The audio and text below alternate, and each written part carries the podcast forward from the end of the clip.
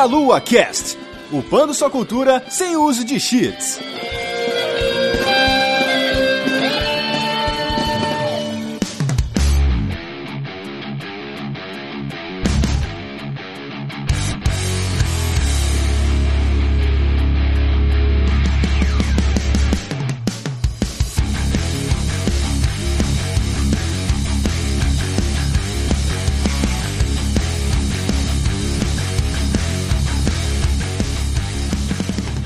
Saudações, queridos ouvintes! Está começando mais um Meia Lua Cast. Eu sou o Matheus dos Santos e hoje estou aqui com uma galera especial lá do Rio de Janeiro. Fala aí, o Felipe Batista. E aí, galera, beleza? Hoje é só Tim Biscoito aqui com a gente. é, dominamos essa parada hoje. Tudo nosso, hoje é tudo nosso. E também com o Manel. E aí, galera, beleza? Esse foi o primeiro evento, assim, de games que eu fui, eu acho. Pô, Manel, o, o Animagé conta, hein? Pô, mas na área de games, eventos de anime eu sou cascudo já, já fui mais de mil mil, pô. De game só, não. Acho que grande assim, com essa infraestrutura, foi o primeiro. Então, pessoal, a gente está aqui hoje para poder falar sobre a Brasil Game Cup, a BGC, vamos dizer que é a filha da BGS, da Brasil Game Show, tá lá no Rio de Janeiro. Vamos falar sobre esse evento e falar um pouco sobre o que é esportes também, o que que o esportes é, como tá um pouco aí esse cenário aqui no Brasil, é só por alto assim, mas o esporte chegou para ficar, né? Graças a Deus, né? Chega de movimentar a gente fica sentado no computador e é esporte, tá bom. a mãe não pode mais reclamar, né? Você não pratica o esporte. É, tipo isso.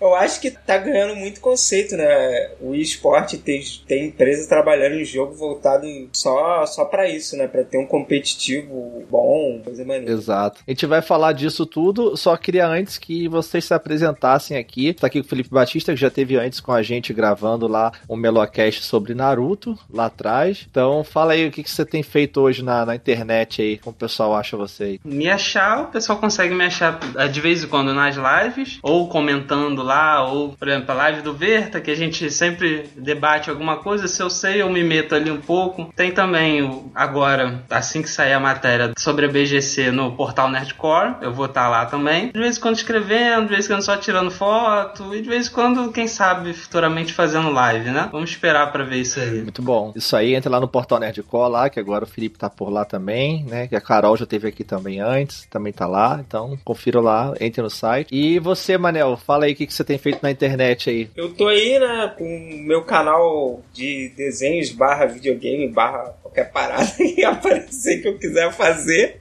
Vamos deixar um leque aberto. É o canal do Manel, meu canal mesmo, botei esse nome. É bem legal, tô fazendo live aí todo sábado, eu desenho as pessoas de graça aí, pra você que vive pedindo desenho de graça pros seus amigos desenhistas aí, pode pedir é. pra mim lá, a gente faz um sorteio bem legal. A galera tem participado, tá sendo bem zoeira, só que é aquilo, né? O cara tem que estar tá na live. Se não tiver na live e ganhar, é trollado, né? Ganha o desenho, mas é trollado lado. Fora isso, eu faço uns trabalhos aí, faço thumb, faço ilustração em geral. Quem quiser aí pode me procurar que estou aceitando comícios, trabalhos, o que parecer aí, matéria de desenho, pode falar comigo. Manel faz aí a venda a arte dele, né?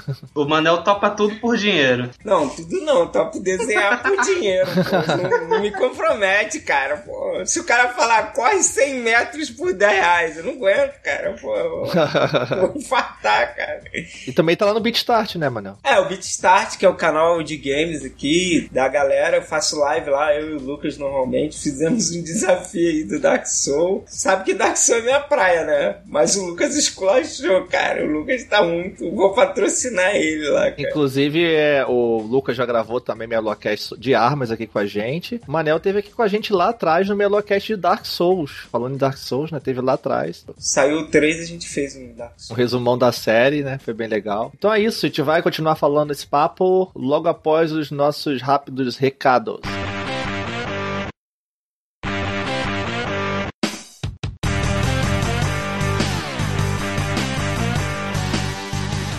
Bom, estamos interrompendo esse programa para dar os nossos tradicionais recados. Eu, Renato, estou aqui com a Van. E aí, gente, boa noite, bom dia, boa tarde a todos aí que estão nos ouvindo. A gente tem os tradicionais recados. O primeiro é o Padrim. Então, se você quiser auxiliar a gente a continuar produzindo conteúdo com melhores equipamentos e pagar nosso servidor de e-mail e podcast que vocês derrubaram recentemente.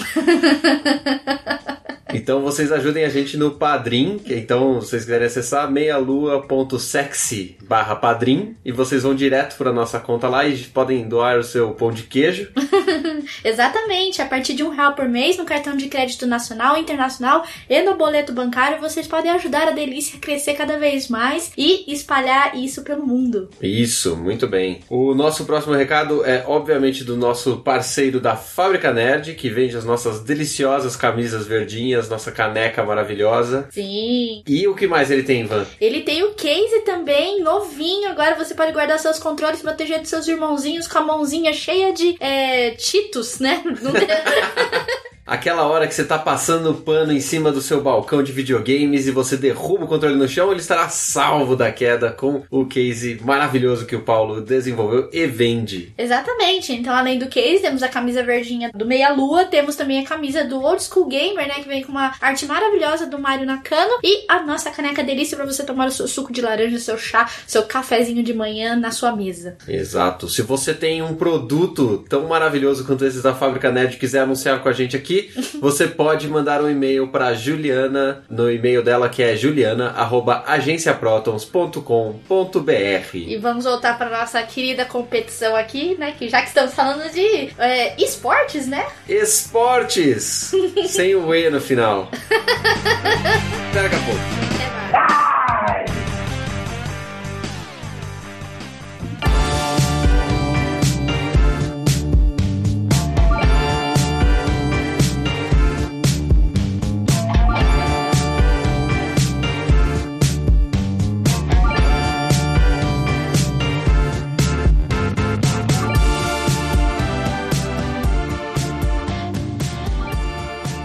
Voltamos agora, vamos falar antes da gente entrar no assunto do evento em si. É, eu tenho uma pergunta pra fazer pra vocês. É, a gente vai falar sobre a BGC hoje, né, exclusivamente. Porém, a gente vai falar um pouco sobre esportes. É, vai ter mais conteúdo lá depois sobre a BGC também, com os representantes do Meia Lua que foram lá e te mandou também a Vi Marquette, que já esteve aqui com a gente gravando o cast de terror já, jogos indies. E a Bárbara também, que é amiga nossa lá do Rio, também teve lá. Só que você vai ver em breve conteúdo aí em vídeo pelo canal, no site também em texto, então fiquem espertos. Hoje a gente vai falar um pouco aqui sobre esportes em geral. E antes de a gente falar do evento, queria perguntar a vocês: vocês costumam acompanhar esportes? Eu acompanho, tenho acompanhado bastante. Antigamente eu ficava com aquele receio e tal, mas hoje em dia eu tô acompanhando bastante. Eu não acompanhava futebol nem nada, hoje em dia eu acompanho tudo relacionado a esportes. Eu la- larguei qualquer futebol físico, qualquer coisa e tô só no digital agora. Daqui a pouco é futebol físico, só futebol FIFA, sei lá.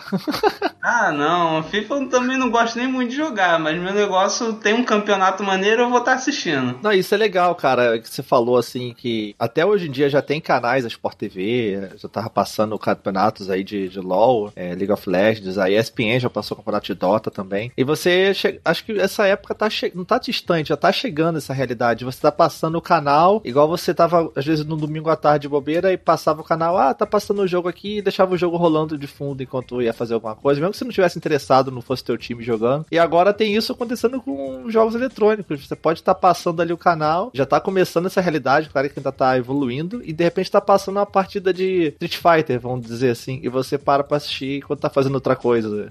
É foda você pensar nisso tipo 5, 10 anos atrás, sabe? Sim, sim. E hoje em dia a gente faz muito isso, deixa rolando enquanto. Ah, não é meu time que tá jogando agora, é outro disputando a MD2 dele e tal. Vou só ouvir pra ver se tiver começar ali uma coisa emocionante, eu corro pra ver. Continuo fazendo as minhas coisas. É como o futebol antigamente. Verdade. E também não só na TV. A TV é uma coisa de público mais geral, mas você vê até hoje em dia conteúdo por demanda. Você tem YouTube, Twitch, e você abre ali a sua, sei lá, tua timeline no Twitter, no Facebook, você vê que tá passando uma partida ao vivo. Você vai, pega e fica assistindo também. Igual daqui a pouco tá chegando a época de Evo, né? Que é Evolution, aquele campeonato de jogos de luta, que eu acho bem maneiro. Então todo mundo fica falando daquilo naquela época, então todo mundo acaba parando pra assistir. Até quem não se interessa, mas que tá ligado nessa coisa de internet, que acompanha acompanha ali é, o pessoal na internet, então acaba vendo. Então é maneiro isso, popularização realmente que tem acontecido. Né? É, tudo começa naquele, ah, vou ver um pouco aqui para ver qual é desse negócio. Aí daqui a pouco, quando você, você se pega, tá assistindo todos, direto. Seu final de semana é para ver campeonato de esporte. É, hoje em dia também tem streamer que faz muita narração, né? O cara às vezes se especializa em narrar um CS, um LoL, um Dota. E às vezes você quer, quer acompanhar algum campeonato, não tem uma cobertura aqui no Brasil, e às vezes tem streamer aí que faz esse acompanhamento aí, pessoal daqui, né? Não é todo jogo que, por exemplo, o LoL tá bem difundido, né? Eles têm uma equipe de narração tal para estar tá streamando pra gente, mas o Dota, por exemplo, não tem. É, CS também não tem. Tem alguns streamers que fazem esse serviço. Tá narrando as partidas, explicando às vezes pro jogo e tal. E isso abre, abre o interesse, né, do pessoal de ter um negócio na própria língua de um jogo que normalmente o campeonato é mais estrangeiro. Exato, isso é muito legal que você falou, porque o LoL aqui no Brasil, League of Legends, hoje em dia todo mundo conhece até pessoas que não são do circuito gamer, assim, de, de jogos, acabam conhecendo, porque tá na TV, tá, aparece matéria no jornal, é, tem, tipo, estádios tendo jogos, assim. Então, mas outros jogos, igual você falou, Dota, eu, eu gostei, sempre gostei muito de Dota, sabe, assim, do Dota 2 e tal, principalmente com o crescimento que ele teve. E tinha muito isso que você falou, agora já tá mais, assim, já tem narradores e comentaristas, assim, que já estão famosos, já, já fazem transmissões oficiais, mas a, a Valve não é tão presente aqui no Brasil igual a Riot é, por exemplo. Mas eles faziam realmente isso, no canalzinho do Twitch deles lá, os caras comentavam, assim, os campeonatos que estavam rolando lá fora, com eles é, narrando ali em português, sabe? E foram ganhando notoriedade, assim, bem maneiro isso. Tem muito streamer que começou com LoL, com CS, e hoje tem um canal só de esporte na, na Hearthstone. Tem canal aí do Twitch que promove campeonato, cara.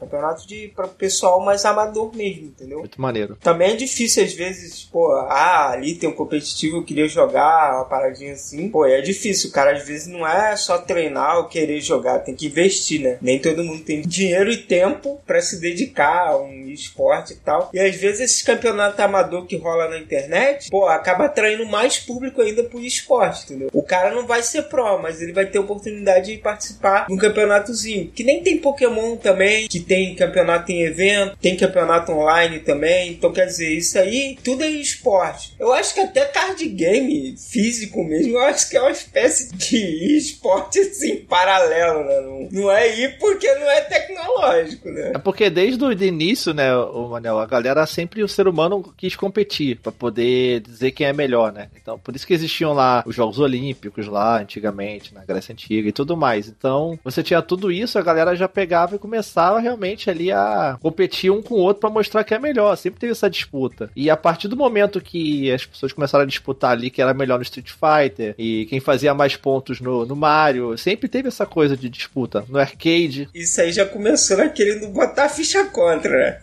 No boteco lá, o cara chegava, botava uns 50 centavos assim e falava aí, posso botar contra. Então, acontecia o quê? O cara queria provar que era o melhor do boteco, entendeu? Daquele bar ali. Saudade de quando eu com uma ficha tirava todas as fichas de todo mundo que tava jogando. Oh, como era bom. Ah, fodão esse aí, né? Não sei, né? É, o Felipe jogava pra caramba. Então tinha isso realmente, a pessoa ali que era o melhor do bairro, né? O melhor da rua, e jogava na casa dos amigos, até que com a coisa da internet, com o advento da internet, da globalização, a palavra que a galera dos anos 90 gostava aí, é, começou essa coisa de você não era mais só o melhor do, da sua rua, do seu bairro, da locadora que você jogava, da sua lan house logo depois, não era o melhor da lan house. Você era o melhor do país, do seu continente, do mundo, entendeu? Até que começou a jogar online todo mundo e começou a crescer. E isso até que virou uma coisa que começou a render dinheiro mesmo, começou a entrar muito dinheiro envolvido, a galera levando a sério. Né? As próprias empresas também, né, começaram a ranquear. Antigamente o Sonic tinha embasamento para ter rank, tá ligado? Tipo, ah, fiz mais ponto. Pô, beleza. Que legal, mas parabéns. Porque os jogos vieram do arcade, então o arcade tinha essa coisa de ponto. Hoje em dia, tipo, Battlefield 4, por exemplo, ele tem um rank lá mundial. Você joga no PS4, você vai pontuando, vai fazendo, vai matando, vai ajudando a equipe, pô, você vai pro ranking mundial, entendeu? O LoL mesmo tem um sistema de elo, o Overwatch tem sistema de elo também para balancear a equipe, para jogar, para formar a equipe, entendeu? Cara, até o Diablo, o Diablo mesmo, o Diablo 3, tem tipo competitivo. Os caras estão lá, cada season, os caras estão lá batalhando, farmando, fazendo item e tal, para ficar no topo da season, entendeu? O cara faz stream e mostra build, monta build, farma. Então quer dizer, as próprias empresas, elas já quando vão fazer o jogo, elas já pensam um pouco nisso, entendeu? Pô, como a gente vai ranquear isso aqui? O que que vai ficar maneiro? Papapá, entendeu? Até os MMO hoje em dia, quando você vai jogar, tem rank lá. Você pode ir no site, ver o rank, guild. O Arcade foi um MMO que entrou, que a principal pegada dele era essa, era batalha guild, entendeu? O MMO foi feito embasado nisso. Ragnarok, a guerra. Quem não jogou Ragnarok na guerra também? Era uma espécie de esporte também. Não, Ragnarok era Guerra do Império, quem tinha mais dinheiro e quem ficava vivo mais tempo no PVP pesadelo. Era essas os ranks que existiam. Pra você ver, o Ragnarok era um jogo bem antigo, né? Dava na discada, vamos, vamos ser sinceros. Hoje em dia, isso aí vem evoluindo e vem dando mais oportunidade à pessoa que quer se dedicar ao esporte, negócio, a tá competindo, né? Sim, o próprio jogo, ele, ele realmente estimula isso. Você falou lá, o Battlefield tem o seu rank e tal, o Overwatch tem seu rank. Porque mesmo que o cara não seja um jogador profissional que vai para campeonato, recebe para aquilo, tem um time, patrocínio, ele quer ser o melhor ali daquela área, ele quer se, ter um bom desempenho, quer falar que ele tá bem ranqueado, que ele tá no elo melhor ou pior que o seu amigo. Então, isso é legal porque tem todo um comércio, né, hoje em dia, por trás disso de esportes, da questão dos equipamentos de gamer ali, seja um mouse melhor, um teclado melhor, um headset para você poder ouvir melhor. Então, o cara ele se sente realmente como parte disso tudo, né? Você jogando na sua casa ali, o cara que joga, ele se sente como, de certa forma, naquela partida dele, como se fosse disputando um campeonato também. Um jogador profissional tá disputando numa arena. Então tem tudo isso por trás também. Quem não quer fidar com aquele mouse da Razer lá, mil e poucos reais, entendeu? Até que com mouse, não sei o que, não melhora nada, cara. É, ajuda um pouco, mas o cara for ruim não adianta, né? Não é o mouse que vai fazer ele jogar bem. Se o braço for duro, não tem mouse que ajude. Se não tem dedo, né? não tem dedo, já era. Pior, às vezes, aquele mouse baratinho que você tem de 15 reais, você joga melhor com ele do que um mouse sinistrão da Razer, porque você já tá acostumado. Ah, eu sou um, cara. Eu falo, eu nasci pra ser pobre, porque eu fui jogar na casa do colega meu, ele tinha esse mouse aí boladão, cheio de botão, não sei o que. Eu falei, cara, eu não consigo clicar no que eu quero. meu mouse aqui de 15 pontos jogando bem pra caramba, tá ligado? não tão bem assim, Manel. Não tão bem assim. É, é, cara, você imagina com esse mouse aí como é que eu não tava, hein? Que um misclick, putz, eu só dava misclick, meu. Então é isso, e com isso a parada cresceu de uma forma que hoje em dia tem tanto dinheiro envolvido nisso, porque também com a internet e essa coisa de você jogar online, tem os campeonatos mundiais e tudo mais, também existe o streaming que a gente falou aí. Você consegue ver o campeonato sem depender de uma TV e tal, de alguma coisa que, que transmita aquele jogo. A própria empresa que está fazendo o campeonato pode divulgar aquela transmissão, as pessoas assistem lá por um Twitch, por um YouTube hoje em dia, pô, e você vê lá e beleza, qualquer um pode ver, entendeu? E em tempo real aquilo, pode, às vezes dentro do jogo, por exemplo, se você assistir um campeonato do Dota pelo jogo do Dota, você consegue ver os itens que o cara tá vendo, você consegue ver a tela do cara, o que, que o cara tá clicando, como ele mexe o mouse. Você consegue entrar na tela do jogador, sabe? Você consegue ver os itens, a descrição. É muito foda isso, sabe? Essa interatividade também que tem. E tudo por causa da internet, por causa do streaming. O modo spectate, né, que tem. Você pode acompanhar a partida ali com um delay, mas, tipo, é a partida ali. O legal é que, assim, quando a gente para pra pensar, né, no último, na última final do League of Legends, eu tava vendo, cara, tinha 200 mil pessoas assistindo, cara. 180 mil, 200 mil pessoas assistindo ali no YouTube. Isso, Manel, porque você viu num canal específico, fora as pessoas que retransmitem a partida e que também com outros, outras línguas, né, transmissão. Não transmite só pelo YouTube. Tem uma live pelo YouTube, uma pelo Twitch, uma em cada lugar diferente. São várias plataformas, né, simultâneas. Mas assim, para você parar, imagina tipo, o alcance que isso não tem, né, cara? Porque a internet abriu para você escolher o conteúdo que você quer ver. Então, quer dizer, se eu quero ver um, um stream de um, de um jogo, cara, eu só pesquisar ali e com certeza vou achar, cara. Todo dia tem live aí da pessoa fazendo um jogo antigo, jogo novo jogo que acabou de sair, entendeu? Então quer dizer, isso aí até para pessoas às vezes é, estudar, né, vamos dizer assim, aprender a jogar para um esporte que é competitivo, tem muito, tem atleta, né, muito na Coreia. Aqui no Brasil nem tanto, porque mais o LoL tá desenvolvido. Mas nos Estados Unidos tem plataforma que paga pro atleta parar de competir e só fazer streaming. E o cara vive de streaming, ensinando, mostrando o jogo, entendeu? Isso é outra coisa legal também, ô Manel, que o cara, o jogador profissional, ele também, eles criaram seu próprio nome, né? Tem grandes jogadores. Você pega aí, sei lá, um, um Revolta aqui do LoL no Brasil, o Faker lá do LoL. Esses caras, o nome deles valem muito, entendeu? O BRTT mesmo, né? Que ele tava se dedicando a stream e voltou a jogar agora esse ano. Pega um Dandy do Dota, assim, que seja. Então, essa galera, os caras são tão foda você quer ver o cara jogar. E é engraçado porque, além disso, o cara vai jogar às vezes de bobeira ali, sozinho, vai treinar e tal. Ele faz o stream pessoal dele e você vê o cara jogando ali, sabe? É como se você estivesse, sei lá, vendo o treinamento do Cristiano Ronaldo, como ele treina quando ele tá se preparando pro jogo, sabe? É, é maneiro isso também. Tem essa coisa que é possível também no esporte, sabe? É, o Cristiano Ronaldo, eu acho que ele não vai fazer stream, porque, pô, o cara ganha um milhão por, por semana aí, né? Eu acho que ele não quer fazer stream de nada, meu. Cara. Pô, imagina o stream do Cristiano Ronaldo, né? Jesus! Sucesso. Outra coisa legal também que o, essa coisa do jogar online, os próprios jogos incentivam até que vários talentos também do, dos jogos eles são descobertos assim. Por exemplo, é, tem um cara lá do, do Dota, o Sumeio, ele começou a jogar moleque assim, o maluco é lá da Oriente Médio e tal. Ele começou a jogar e ele ficava jogando Dota Ranked e ranqueado. Ele era tipo um dos ranks mais foda do mundo, até que um dos maiores clãs lá, um dos maiores times, a Evil Geniuses, e Di foi lá e chamou o cara pra entrar no time deles. E o molequinho foi lá, jogou junto com a galera, o Sumeio bagunçou, os caras ganharam o campeonato internacional de Dota lá, ganharam não sei quantos milhões, sei lá, de dólares, entendeu? E o cara ele jogava em casa, até que ele chamou a atenção e chamaram, ah, vamos chamar os melhores ranked aí, vamos fazer um teste, vamos levar ele pro time profissional. Então tem isso também, entendeu? No LoL tem isso também. O Overwatch é uma coisa que tá começando agora, mas já dá pra ver muita gente, até de alguns grupos que eu participo e tudo, eu tô começando a jogar competitivo. O pessoal tá, joga competitivo e tudo, e às vezes é a mesma pessoa que tá no grupo ali, que você já conversou e tudo, já jogou junto e a pessoa tá lá no competitivo. Tem muito disso, cara. Principalmente num cenário que tá começando, entendeu? Que já lá fora já é grande. Aqui tá engateando ainda, tá pequeno. Vai ter uma hora que vai ficar grande comparado a LoL, Dota, CSGO. A tendência desses esportes é crescer agora absurdamente. No LoL, inclusive, a, a Riot criou um tier a mais, né? Que antes era bronze, prata, ouro, platina, diamante. Aí agora eles criaram o Challenger, né? Que é desafiante. Que lá só fica a galera que é no competitivo. Eles criaram o mestre, aí depois você vira desafiante. É, Master e Challenge. No, no Challenge só dá o pessoal cruel mesmo, do, das equipes sinistras que tá no competitivo. Aí teve um cara até que ele era. Ele era o top do, da top lane. Ele era o melhor. Ele é o top dos top, topzera, top da top lane. Ele era o top, tipo, é solo duo, né? Que tem, tem solo duo, tem flex, que é time e tal. Ele era top solo duo. Aí ele foi, foi o mesmo esquema. Ele fez teste e tal, entrou pra equipe e disputou o CBLOL. Não fez feio, não. E o cara se destacou porque ele jogava solo duo e ele escolhia muito herói fora do meta. Sabe qual é? Que o pessoal joga dentro do meta.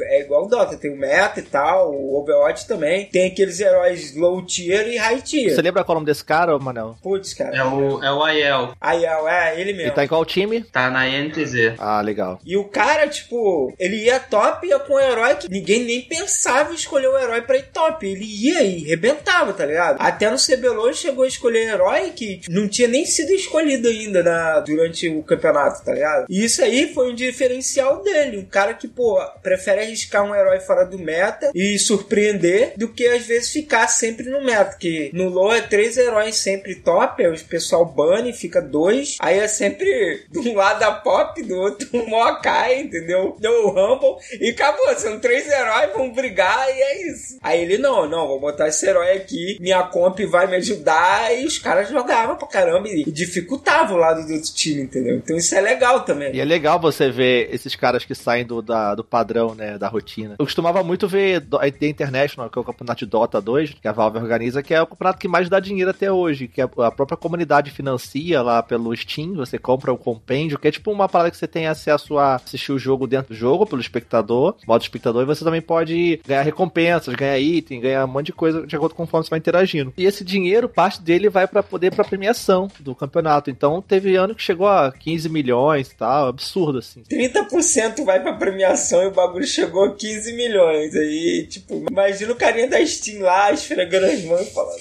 Caraca, Dota, Dota dá muito dinheiro, meu irmão. Dota dá muito dinheiro pra mim. Não, é genial. A própria comunidade compra e financia o campeonato dele, cara. É muito foda. Então, e eu acompanhava na internet, não teve até um ano, eu vi mais o 3 e o 4. A gente foi, teve uma final aqui em Curitiba, passou no bar. Os caras fecharam um bar, assim, 3 horas da tarde, um dia de semana. A galera lá assistia, a gente foi lá assistir no bar, a final do Dota 2, aí. Muito legal, assim, sabe? Foi foda, assim, mesmo. Mas o Dota ainda tá caminhando, comparado a LoL e a Riot aqui no Brasil, realmente não tem como. A gente tá falando de Dota e LoL, mas o StarCraft lá na Coreia, StarCraft humilha. Humilha, religião. Os caras lá tem canal mesmo na TV, que é canal pra, pra StarCraft, cara. Tipo uma parada, a ESPN Futebol que tem na TV a cabo. Exato, e os caras são celebridades, são tipo celebridade. Né? TV Combate, não tem TV Combate, só que é do StarCraft, cara. Só passa StarCraft, tá ligado? Lá na China, Dota também é religião na China. Dota é religião. Tem uma novela lá, tipo, essas novelas mexicanas, só que da China lá. Meu namorado é jogador de Dota 2, alguma coisa assim, sabe?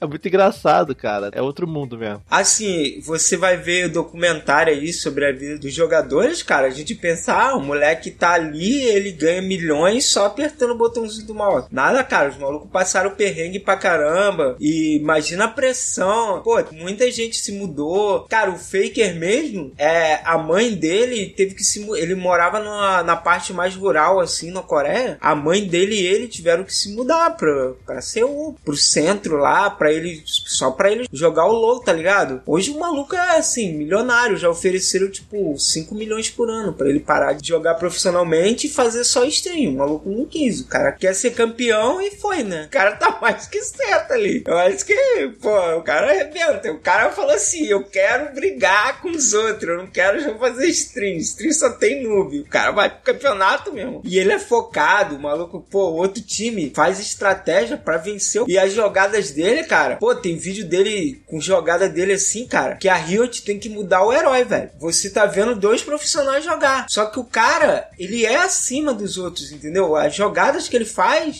a Riot, a, a Riven mesmo, quando ele jogava, cara, a Riot teve que mudar a Riven toda, nerfar, tirar skill, aumentar cooldown de skill por causa dele, cara, que ele ia top e ele acabava com o jogo, cara, acabava com o jogo mesmo. Hoje em dia a Riven não é mais nem do competitivo, porque nerfaram tanto ela que ela não, não faz mais frente a ninguém top lane, entendeu? Inclusive, eu acho que esse cara não joga isso tudo, não. Eu acho que é tudo fake, cara, isso aí. Será que é? Eu acho que quem joga contra ele não pensa isso não, hein? Ele é um, um bait pra, pra todo mundo. Todo mundo foca nele e o restante ganha o jogo.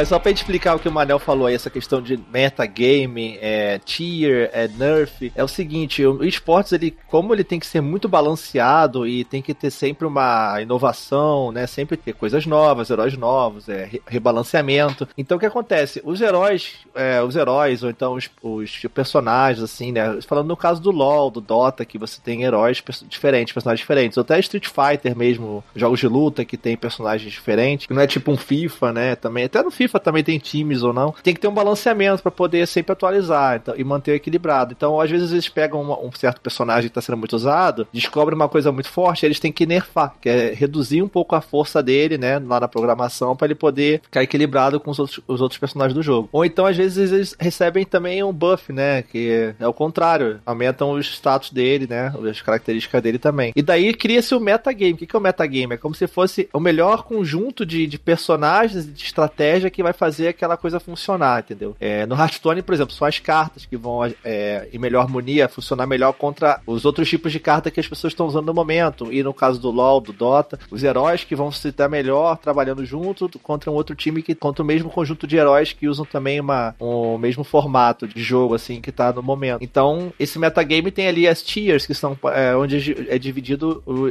categoria 1. Tier 1 seriam todos os heróis, os personagens que sejam, que estão melhor para aquele tipo de balanceamento, estão mais, mais fortes. Tem o Tier 2, que seriam logo abaixo dele, né? Assim vai. A versão do jogo tem tier e tem o meta. Esse meta, normalmente, ele é feito pelos profissionais. A gente não. A galera que joga for fun, principalmente no low, estão cagando pra isso.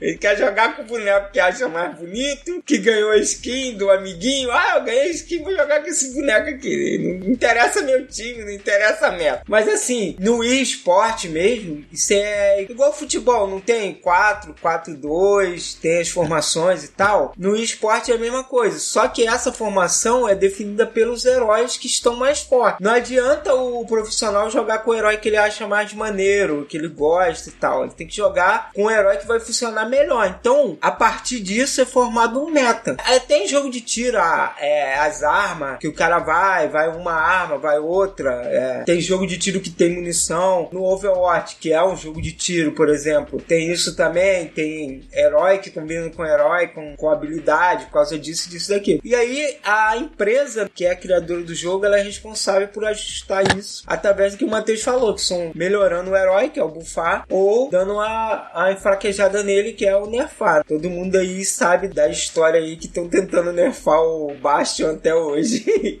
Nada deixa o Bastion direito.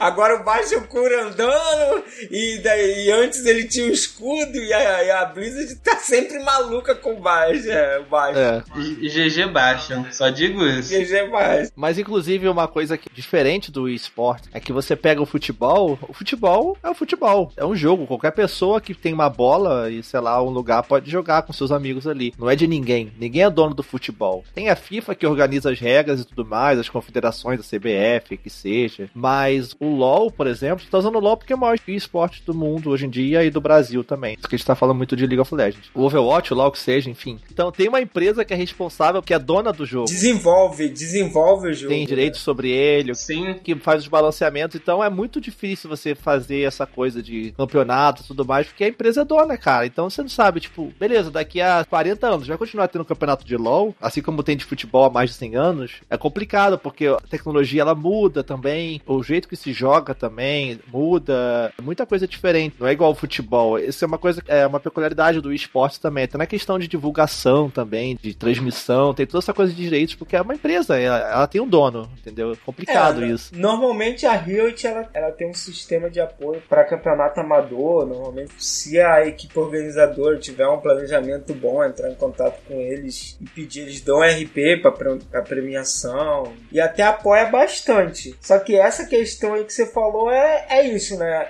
E esporte nunca vai ser que nem as Olimpíadas, né? Pô, exato, é exato. Consagrado. Não tem como o cara chegar e falar, ah, vamos botar o low nas Olimpíadas. Porque não é do povo, entendeu? É da Rio. Se um dia o cara da Rio te falar assim, ó, oh, me entreguei ao budismo, vou fechar isso aqui tudo, entendeu? Acabou louzinho. Vai todo mundo pra igreja. O que, que a gente vai fazer? Nada. Entendeu? Não tem o que fazer. O cara encontrou a fé dele e acabou louzinho ele acha que é do demônio, sei lá. O futebol não, ninguém vai impedir o cara de pegar uma bola, dois chinelos lá, fazer um gol e ficar na rua, né? O esporte tem esse problema, né? É complicado essa questão legal. Tem esse lance do esporte é uma parada que sempre vai estar ligada a uma empresa, indiferente do jogo, que ela vai ter que se submeter ao que aquela empresa propõe. Não adianta a Riot atualizou o jogo, né? O low. Ah, mas esse patch tá muito ruim, eu não gostei, né? Fara o boneco que eu gosto. Problema seu, amigo. Quem manda é a Riot. Desculpa aí, entendeu? Caraca. No futebol não tem isso, ó. O Neymar dribla muito, bota dois pedaços de pau no pé dele ali pra pesar. ninguém vai fazer isso. Pra, porque vai ser Brasil e Japão. Pega o Neymar, bota dois ferros no pé dele. Não. Você vai. Japão, desculpa. Você vai enfrentar o Neymar ali todo mundo vai tocar pra ele, vai driblar e vai fazer o gol. Foi mal. Não tem handicap, não, não tem tem handicap. Não tem handicap. No, no máximo, vocês podem levar um Pikachu pra ajudar vocês. Olha, esse aqui é o time dos Estados Unidos, tá? Todo mundo tem 2 metros e 3 de altura. Japão, a média lá, o mais alto é 1,80. Desculpa, Japão. Vai ser goleada, é isso. Entendeu? O esporte é esporte, o esporte é diferente, né? Tem um balanceamento melhor e tal. É claro que a habilidade do atleta também, ninguém vai botar um pedaço de ferro na mão do fake pra ele conseguir mexer o mouse. Mas... Mão só hoje, vai. Mas dentro do jogo ali, os caras fazem o máximo pra equilibrar, pra deixar uma parada mais fluida, pra todo mundo ter uma chance de ganhar. O único problema que eu vejo do esportes, assim, é igual a gente tá falando agora dessa popularização no mundo e no Brasil principalmente. A gente falou lá atrás de Sport TV, passando partidas de League of Legends, até o ponto que a gente viu lá o Galvão Bueno narrando um pedaço lá da partida de League of Legends. Tetra kill, tetra kill. É tetra, é tetra, tetra kill. Cara, geral tá falando isso em stream, em tudo. É tetra kill em tudo agora, velho. Então, o maior problema é tipo assim, o Galvão ele tá entendendo porra nenhuma que tá acontecendo naquele jogo. É muito difícil de uma pessoa olhar e entender o que tá acontecendo. Por exemplo, você pega um futebol, você, igual gente falou, passou o canal, tá passando futebol. Qualquer um entende o que, que é futebol. Você pode explicar pra uma criança, ah, eles têm que pegar a bola, passar pelo time e acertar o gol inimigo. O gol inimigo, o gol adversário. Aí, olha só, olha só. ah, tá vendo? Olha a inimizade aí. Não, mas isso aí não é só o futebol, cara. Qualquer esporte. Sim. Então, mas é bem simples, é muito fácil de qualquer pessoa entender, sabe? Agora você pega um League of Legends, Dota, que seja um Overwatch, vai explicar, não, aquilo ali são as torres de defesa e aqueles são os minions, a gente tem que derrotar os minions para poder passar por eles e ganhar nível para conseguir ganhar dinheiro e comprar, entendeu? É muito mais difícil. É uma parada simples, cara. Explica pro seu pai. Fala, pai, olha só, aqui é o League of Legends. Liga como é que é, maneiro. Cara, se eu fosse explicar pro meu pai, meu pai ia falar: ah, tá bom, eu vejo só de boneco coloridinho. É. e é isso aí. Cara, na hora que tem a teamfight, a gente, né, a TF lá, na hora que os dois times, né, engajam em batalha, a gente entende tudo aquilo ali. A gente até vê a jogada. Caraca, o maluco jogou muito ali, fez isso e tal. Cara, pra quem nunca viu, ela tá vendo um monte de brilho na tela e depois vê quem viveu, tá ligado? É igual quando eu comecei a jogar. Não dá, não dá. Pra ser sincero, eu consegui explicar ao meu pai é, que não é Zelda e é Link, pra mim já fosse suficiente, venci na vida. Já é o máximo, né? Tem essa barreira realmente pro público geral muito grande, é muito complicado nesse quesito, então é uma coisa muito específica. Esse que é um problema, eu acho, na questão da popularização. Até, cara, não é nem muito longe. Eu, por exemplo, eu jogo Overwatch assim de brincadeira com meus amigos e tal, beleza, a gente joga aqui. Mas, cara, eu fui ver campeonato de Overwatch na BlizzCon, cara, eu não entendia porra nenhuma que tá acontecendo. Primeiro é que você vê o campeonato no modo espectador ali, basicamente, então você vê um monte de brilho pra lá e pra cá e beleza, o que tá acontecendo? É muito sem graça de você ver, assim, é esquisito, sabe? Tem que realmente entrar naquela, com a cabeça ou com a mentalidade daquilo. E é aquilo também, se você não tem um entendimento bom do jogo, principalmente o Overwatch, a partida nossa dura um tempão. Cara, você vai ver a partida competitiva, cara, tem partida acabando em seis minutos, cara. Uma parada muito, muito surreal. Os caras matam todo mundo do outro time, chega com o carrinho lá, acabou, vão à próxima, jogada, acabou. decide. É muito rápido, entendeu? O low dura 20 minutos, 40 mas, cara, o Overwatch é muito rápido, muito rápido mesmo. O competitivo do Overwatch ele tem uma certa diferença. Não é igual o, a partida normal. Às vezes o ponto de entregar a carga e tudo é, ele é um pouco diferente, é reduzido do que é normal, entendeu? É, é um pouco diferente mesmo o competitivo de Overwatch pro modo normal de jogo. É, do ranked mesmo é diferente? Sim, é diferente. Tem vários critérios de desempate e tudo. Então, ou seja, até pra gente que joga o jogo, às vezes é difícil até compreender isso. Imagina Pois pra uma é. pessoa que tá querendo entrar nesse universo. Então, acho que tem essa barreira realmente muito grande em comparação com os jogos tradicionais que a gente conhece: futebol, basquete, vôlei. Mas, enfim, é uma coisa de perspectiva. A pessoa tem que ter uma dedicação, tem que ter um esforço por parte do espectador pra poder fazer parte daquilo, entender, sabe? Tem essa coisa. Mas aí é aquilo, também uma vez vencida essa barreira e a pessoa passando a se dedicar a entender isso, eu acho que o engajamento às vezes é, é assim como no futebol da vida, é até maior, né? Porque exige muito mais dedicação da pessoa para poder compreender o que tá acontecendo, os balanceamentos, né? As coisas novas que estão saindo no jogo. Então tem esse lado também, né? Que fideliza muito também o público. Mas você acha que no futuro vai ter gente que, ah, eu nunca joguei LOL, mas sei lá, eu vejo tudo, acompanho. Deve ter gente já assim, né? Tem, tem já. Ah, eu não sei jogar isso aí, mas eu acho maneiro. Eu não jogo LOL assim, eu joguei muito tempo atrás de bobeira, mas quando tá passando, tipo, final de CBLOL, assim, tava passando o Mundial agora, né? Que a Tava lá, né? Eu tava assistindo, porque é legal. Ah, torcendo pelo Brasil, né? Acho É. que ter no Brasil na final de qualquer coisa. Então, o brasileiro quer ver, né? Eu gostei muito, assim, de ver o Brasil. O Brasil é, tem o quê? Tem cinco anos o cenário aqui no Brasil. Até menos, cenário competitivo. Tem menos de 5 anos. Aí a gente chegou, né? E em si que começou a estourar mesmo, deve ter no máximo uns 3 anos. O Brasil é muito grande, a questão de internet, de jogos, assim, online, a galera realmente vai a fundo na parada, assim, isso é legal. Uhum. Com estrutura e tudo mais, acho que só tem a crescer. Bem-vindo à Rádio 2.0. Monetize conteúdo em áudio, anuncie, ouça, presencie o nascimento de um mundo feito de som. cloudradio.com.br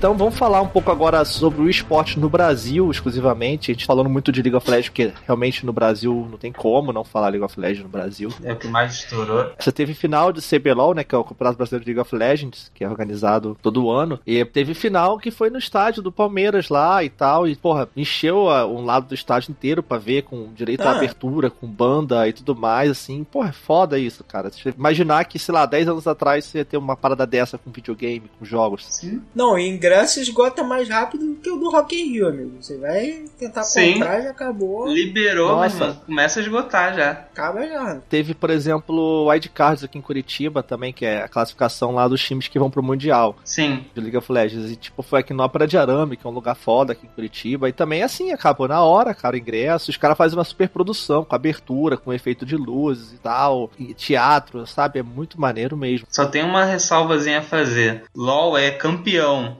Overwatch, Dota é herói. Senão o pessoal Ah. vai xingar vocês aí, hein? Ah, Pra mim é tudo boneco, cara. Maravilhoso.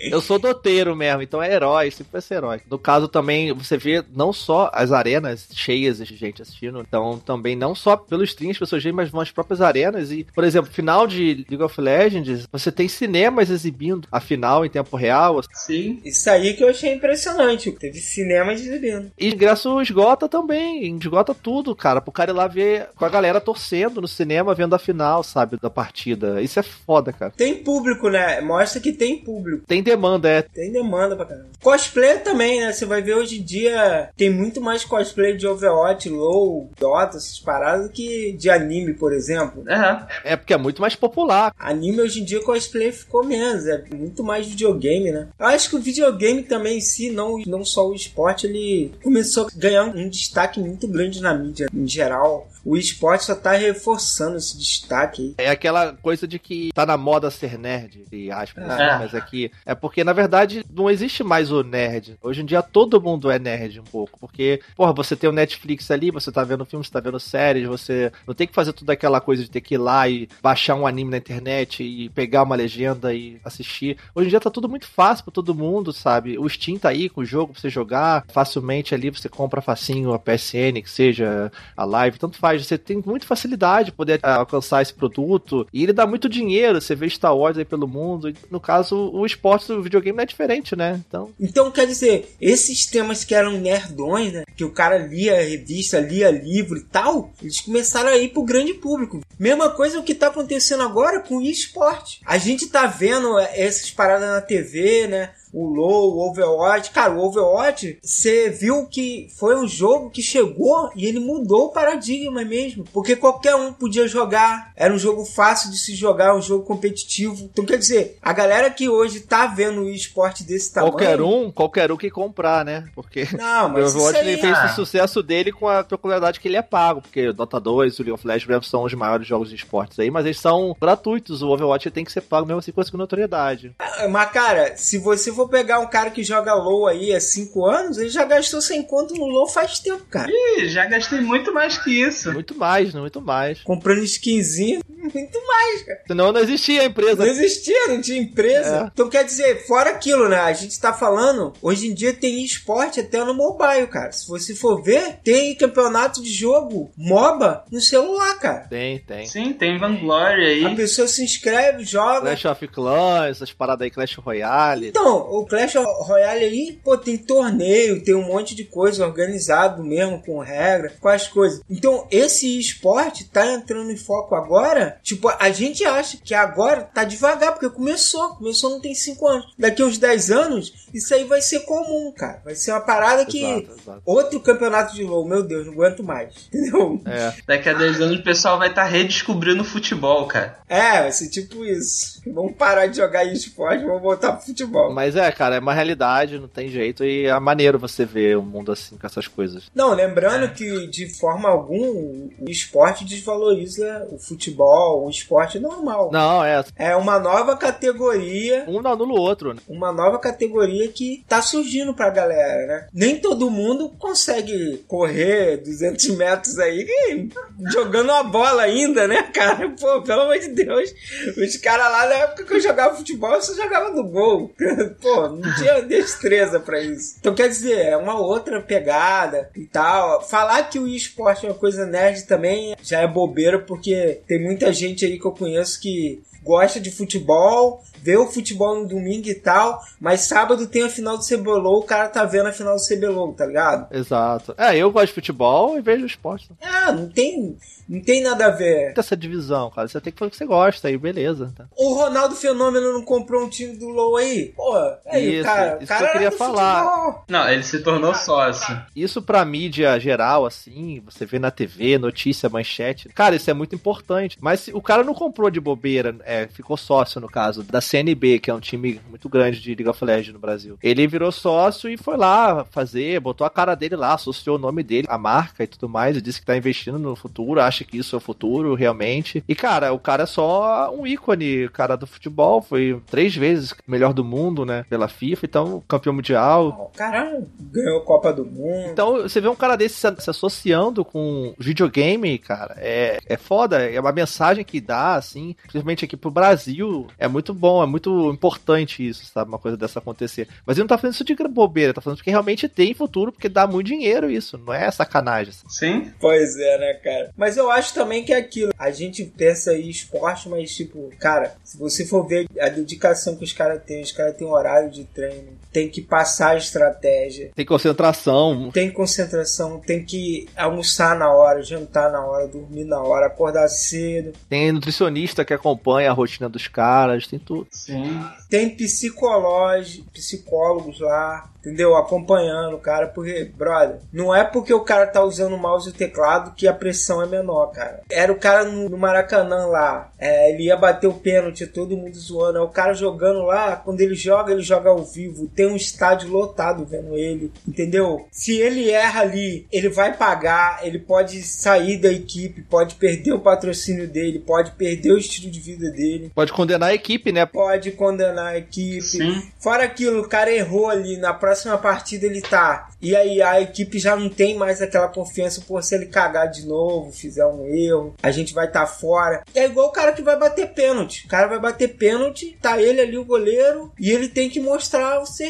O goleiro tem que pegar, o cara tem que chutar no gol. É pressão. Não é maravilha só o cara tá jogando videogame, beleza, ganhando dinheiro com isso. Não é brincadeira. Quem vê pensa, ah, moleque aí de 17 anos, acorda, liga o computador, fica jogando, tem 15 mil pessoas vendo ele. Cara, tem 15 mil pessoas vendo porque o cara é bom, velho. O cara acordou cedo ali e ele tá jogando é ranqueado. Aquilo ali vale ponto. Ele pode subir ou ele pode descer. Ele pode perder ponto ali cair de um elo. E a equipe que ele joga fala, pô, cara, você perdeu um elo aí, você tá, tá caindo, como é que vai fazer? Você, entendeu? Não é só o cara streamar e jogar for fun. Aquilo ali é uma responsabilidade. É igual o cara vai treinar, tem que treinar, bater pênalti, tem que não sei o quê. Mesma coisa os caras lá, todo dia tem que treinar com o time, treinar no random. Overwatch também, o cara tem que ver, ele não pode jogar só com personagem, ele tem que saber jogar com dois, três personagens, tem que saber fechar time. Tem que estudar, tem que que conhecer estudar. as estratégias, conhecer todos os personagens, como funcionam as habilidades. assim. A pessoa pensa que é aquilo, ah, é, o cara tá ali, tá jogando o joguinho dele, tá feliz, tá ganhando mó dinheiro. Não, cara, é pressão. O cara trabalho, perder como qualquer é outro. Trabalho. É um Só que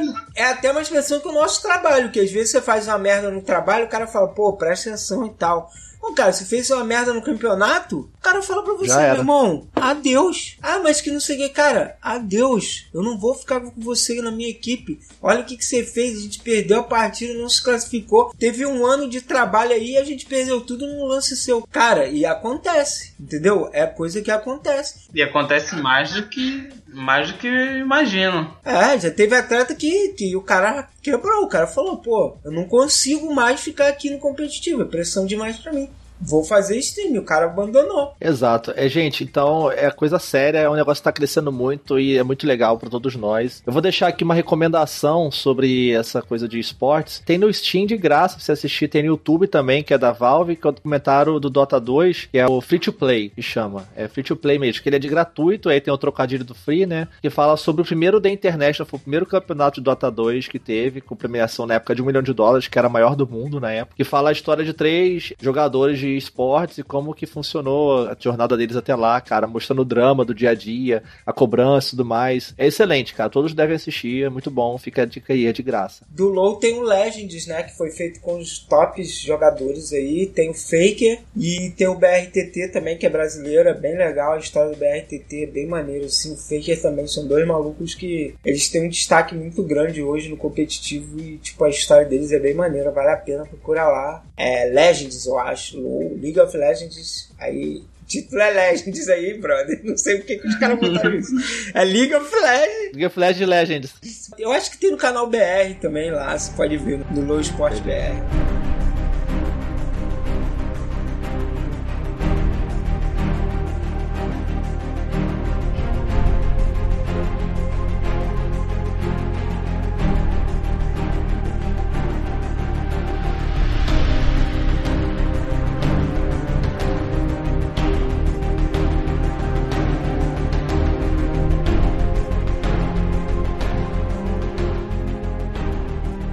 Gente falou bastante sobre a nossa visão do esporte, não foi nenhuma dissertação, a gente falou sobre a nossa visão aqui de espectador, da galera que acompanha um pouco dessa mídia, dessa indústria dos games, a gente tá aqui no Lua sempre falando sobre isso. Então vamos falar agora sobre a Brasil Game Cup, porque o Brasil ele tem agora mais um evento, né, já existe a Brasil Game Cup, na verdade, desde 2014, que ela existe, ela estava anexada ao Brasil Game Show, acontecendo na Brasil Game Show, que é a maior feira de games da América Latina. A gente tá sempre presente lá na BGS, falando da BGS, a gente tá sempre por lá no time do Meia Lua. E agora a Brasil Game Cup tá também tendo evento isolado e de volta ao Rio de Janeiro, onde a Brasil Game Show era antigamente, lá no Centro de Convenções Sul América. E ela aconteceu nos dias 7, 8 e 9 de abril agora, a gente teve lá com representantes do Meia Lua, as meninas que a gente falou, a Via e a Bárbara estavam lá. O Manel também foi lá, né, Manel, pra poder ajudar a gente. Foi pelo Meia Lua aí. E agradecer a galera aí que me arrumou uma credencial aí VIP.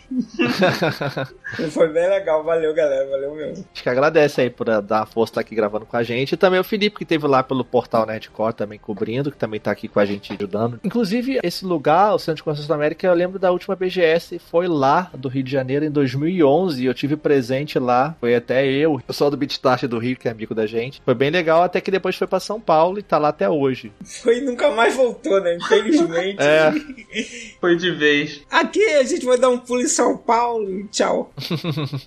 E ela voltou agora, né? voltou pro Rio com a Brasil Game Cup, que é focado nos esportes, né, nos esportes, campeonatos ali ao vivo acontecendo. E também, além disso, tinha uma área de exposição com atrações das principais marcas dos jogos, máquinas, acessórios, coisas voltadas para esportes, mas também tinha até stands de produtoras indies. Também tinha uma parte que mostrava o Museu dos Videogames, uma evolução muito, dos videogames. Muito bom, cara, o Museu dos Videogames. Muito bom mesmo. Sensacional. E muita coisa legal também, que hoje em dia é, não tem como você falar também dos youtubers, das pessoas, streamers, né? Convidados, assim, que estão envolvidos com a área, que também estão lá, que atraem o público, a galera gosta de ver. Vamos falar um pouco sobre o evento. Eu não pude ir, porém, vocês estiveram lá, vão poder falar mais sobre isso. Como é que foi a organização do evento lá, o acesso, o Centro de Convenções Sul-América? Ó, eu acho que o primeiro ponto que eu até comentei com o Felipe lá no dia que a gente chegou, foi só no domingo, o local pra fila, né? É, eu já fui em vários, vários eventos de anime, né? Anime Family, o Carioca Anime, vários eventos e, tipo, normalmente a fila, ela é do lado de fora da, do negócio, fica no sol, cara. Bem, bem sofrido lá. Eu achei bem legal que os caras botaram a fila já na parte coberta, né? A pessoa entrava lá na parte do pátio, vamos dizer assim, do Sul América, e a fila era na parte coberta. De parte de organização, eu já achei isso bem legal. O local também era refrigerado. Quem vive no Rio sabe. Se você vai num evento que não tem refrigeração, leve duas camisas, que você vai precisar, entendeu? A volta, se você não estiver com duas camisas, a volta vai ser triste. Acredite em mim. Rio de Janeiro. Então eu achei bem legal. A infraestrutura tava bem legal, assim. Eu achei um lugar grande. Pra mim poderia ter mais coisas lá. Tinha várias coisinhas que você podia interagir lá. Mas tinha uma ou outra parada que era melhor, vamos dizer assim, que aí você não conseguia interagir só se você tivesse muita paciência. E outras coisas menores que poderiam ter um destaque maior não tinha, entendeu? Por exemplo, tinha um drone lá que você podia testar. Só que era um lugar pequenininho e tal, e tinha um monte de lugar vazio. Podia ter feito um lugar mais amplo pra pessoa brincar com o drone. Tinha duas empresas Sim. lá que levaram o drone que você podia testar na hora. Eu mesmo, meu drone não conseguiu nem voar, cara. Só batia na parede, caiu no chão. tu conseguiu usar, cara. Geralmente são gigantes essas filas, você tá conseguiu jogar lá, usar o negócio. Por isso mesmo, a fila é gigante, quando você usa, o negócio fica batendo na parede, pô. Porra, Manel, tu que é ruim de roda lá. não, cara, o Felipe também não conseguiu, não, não foi, Felipe? Era porque o lugar era Mas pequeno, eu, eu voei mais tempo que você ainda, Manel, não ah, voei. tá. Ih. tá bom. De estrutura, acho que é isso, cara. Eu achei um lugar bacana, um lugar bom. Cara, tá muito acima do padrão de eventos que eu já fui aqui no Rio e tal. Tinha ar-condicionado, o lugar era carpetado e tal. Parada bem bonita. Na minha opinião, o acesso ao evento, lá na hora, tava ok. O problema é que não tinha muita placa de sinalização para você descobrir a entrada do evento. No primeiro dia eu fiquei meio perdido para achar a entrada. Depois, quando eu já sabia onde é que era, eu fui direto. Mas assim, não tinha uma sinalização nem nada. Isso é um pouco complicado. Tipo, se tivesse só uma plaquinha BGC apontando para onde seria a entrada, pouparia muito tempo. E isso não tem realmente. Eu vi gente que deu a volta na, no Sul América inteiro para achar onde era a entrada. Faltou essa questão de mais sinalização para indicar, entendeu? Eu vi muita gente que deu a volta, eu vi gente que chegou comigo no metrô, até mesmo no domingo. Eu esperei, encontrei com o Manel para chegar lá no evento, já indiquei para ele para onde é que era, a gente foi direto e eu vi a pessoa entrar depois de mim ainda. A questão da disposição dos stands, não tenho tanta coisa a falar. Tava muito bem organizado e tudo. Eu só achei um banheiro no evento, mas assim, eu tive que perguntar para saber onde é que era, porque depois que eu fui descobrir que tinha um mapazinho lá no, no evento para mostrar, mas até eu descobrir, eu tive que ir perguntando as coisas. Tinha um certo espaço maior para colocar um, um, pouco mais de stands, principalmente na área indie. E eu acho que seria muito bom ter a questão da, da área indie maior para divulgar mais alguns jogos e tudo. Meio que me decepcionou um pouco, comparando até com a BGS. Que a BGS é um evento focado para expor jogos pro público. BGS é mais questão de campeonato e tudo. Caraca, uma das partes mais legais do evento era essa parte indie, cara. O stand da, da Transamérica botou um jogo indie lá pra galera jogar, entendeu? Forneceram lá o espaço, escolheram um dos jogos que estavam lá presente e quando você ia no stand da Transamérica você podia jogar esse jogo. E por incrível que pareça, esse jogo até tá na Steam. Eu nem sabia, nem conhecia do jogo. Um jogo indie que já tá na Steam e eu nunca ouvi falar do jogo. Isso é uma coisa realmente interessante. A área indie é uma área que cresce, tem bons jogos. Independente disso, eles abrirem esse espaço para o desenvolvedor indie brasileiro é muito bom, assim como tem na BGS também, porque nesse caso, que é uma feira de campeonato, vai um público diferente, um público que acompanha esportes e tudo mais. O cara chega lá, enquanto ele tá entre uma partida e outra, por exemplo, então ele vai comer, ele dá uma passada ali e vê que, putz, olha só, tem gente brasileira fazendo jogos aqui, cara, que legal, deixa eu testar isso aqui. Às vezes o pessoal nem tem noção de que tem esse mercado brasileiro, né? Sim. Muito maneiro realmente pro público ter contato com isso e diretamente ali com o desenvolvedor. Isso é muito maneiro mesmo. E nos três dias, percebi, no primeiro dia tava um pouco mais vazio, no segundo ele já aumentou, mas no terceiro tinha uma concentração maior na área indie, entendeu? Parece que o pessoal foi vendo e depois foi voltando pra lá, tentando jogar de novo e tal, entendeu? Que botaram a galera indie do lado do palco. Você às vezes queria jogar ali o jogo e tava tendo alguma coisa no palco e tudo e atrapalhava, você não via nada, era muita gente, entendeu? Ficou um pouco ruim ali. Tudo bem a questão que acabou dando um pouco mais de visibilidade ali pra área indie. Eu não Sim, participei é. da organização, chegar lá e falar, ah, vocês botaram um negócio aqui. Às vezes, pô, não tinha tomada, né, do outro lado, não tinha um negócio, não sei. Tinha uma grua lá que ela era para gravar o palco, ela era colada com a parada da parte indie. Por exemplo, a parte onde tinha os videogames antigos, pô, tava super tranquilo. Você andava ali no meio, pá. Eles botam aquilo ali onde era a parte indie, troca a parte indie pra lá onde era o videogame antigo, cara, ia ficar show. Porque o som do palco nem chegava lá onde era a parte do videogame. É uma empresa que tá voltando agora pro Rio. A gente sabe que tem dificuldade no, quesito fazer evento aqui no Rio. Tem pouco lugar, lugar é caro. Às vezes até a locomoção pra lá é difícil, é muito quente, uhum. né? Não é que o evento seja ruim, galera. Muito pelo contrário, foi um evento muito bom. A gente só tá ressaltando um ponto que a gente não achou muito legal. Todo mundo hoje em dia tem interesse em programação de jogos, entendeu? Eu não sei como é que tava de workshop e palestra. No domingo não teve. Se eles tivessem feito um workshop com a galera que desenvolve jogo que tava ali já, entendeu? Chamava o cara no palco para responder umas perguntas. Que tem uma galera aí hoje que vai escolher vestibular e quer trabalhar com jogos e as faculdades federais não tem, cara. Não tem parada voltada para programação. O cara que eu conversei, ele fez ciência da computação, aí depois ele fez curso voltado para programação e desenvolveu o jogo dele. O jogo dele era massa, assim, muito maneiro. O outro nem fez faculdade, fez curso de programação em Flash, depois ele trocou, aprendeu animação, aprendeu a programar melhor, começou a trabalhar para uma empresa, fez trabalho para várias empresas e falou: Ó, tô pronto, vou fazer meu jogo. Teve algumas palestras e tudo, só que não estava sendo divulgado, entendeu? A questão do campeonato matou tudo ali, questão de divulgação de alguns workshops e tudo, até mesmo com os desenvolvedores da área indie, entendeu? Você ficou como imprensa, né, o Felipe, nesses sim, dias. Sim. Tinha área de imprensa legal para trabalhar também. Pra... Tinha área de imprensa no segundo andar, sendo que eu fui lá só no primeiro dia porque tava muita coisa para fazer ao mesmo tempo no evento, então eu não, não passei muito tempo por lá. Muito bem organizado e tudo. E quanto à parte do campeonato em si, assim, tinha lugar para todo mundo sentar, tinha telão para todo mundo assistir, o áudio pra, da, da ração tava tudo legal também? Sim, tinha um telão, dava para todo mundo assistir e tudo.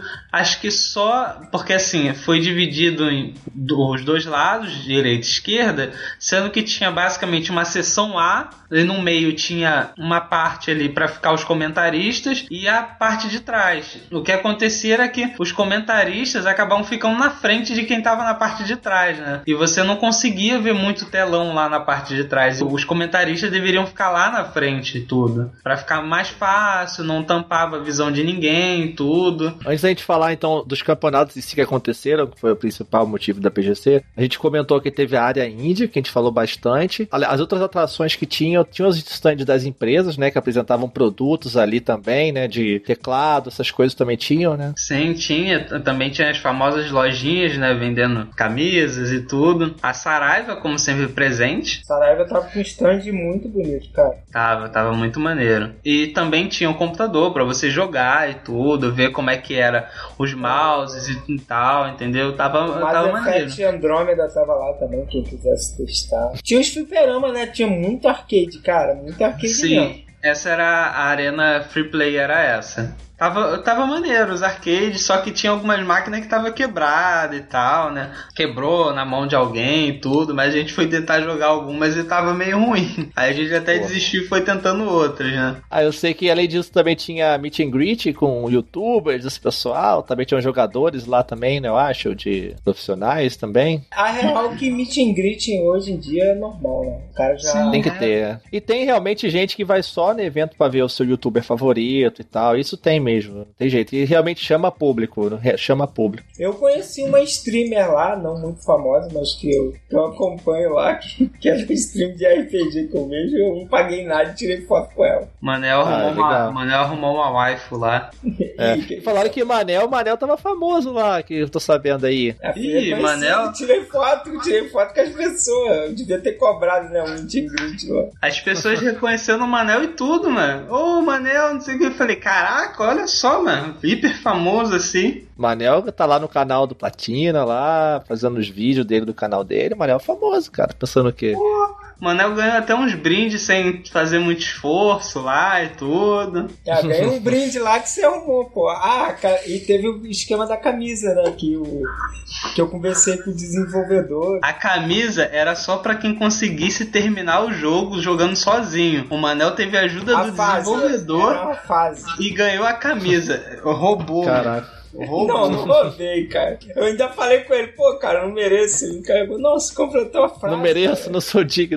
Eu sou digno, né? Achei um dos melhores jogos lá, que tinha uma mecânica cópia, assim, fantástico. Era o jogo de um garoto que ele tinha uma manopla lá, amaldiçoado por uma entidade, né? Um, um djinn. Durante a fase, você segurava um botão, segurava o R1, né? E apertava e o gênio batia. E se você soltasse, o moleque batia. E se você, você tinha a mecânica de usar os dois ao mesmo tempo. Quando era cooperativo, um controlava o gênio e o outro controlava o moleque. Só que assim, o gênio é imortal, o moleque toma dano. Só que, pô, o gênio sai sempre a partir do moleque. Se o cara pular e você bater na hora errada, você dá uma porrada no vácuo. E o jogo era bem difícil, assim, era side-scroller, né? Plataforma. Qual era o nome do jogo? Jaldin. Felipe também teve lá na sexta-feira, que na sexta-feira foi o dia que a galera que a gente, que a gente distribuiu os ingressos lá no grupo do Facebook do Meia Lua, nas lives, nos sorteios. A gente deu os ingressos, o pessoal foi lá na sexta. Você encontrou a galera lá, Felipe? Eu encontrei duas pessoas. Eu encontrei o Paulo, no final do evento, e encontrei com a Agatha. Tá. Eu tava com a camisa do Meia Lua, não tinha como não me reconhecer. Mas te acharam lá pela camisa que você falou. Sim, até me confundiram com o Caio. Olha aí, ó. e, e o bom é que, pô, meu mestre, mano, estão me, tão me confundindo com o meu mestre, tô feliz. Mas eu preciso de mais ainda pra me comparar ao Caio.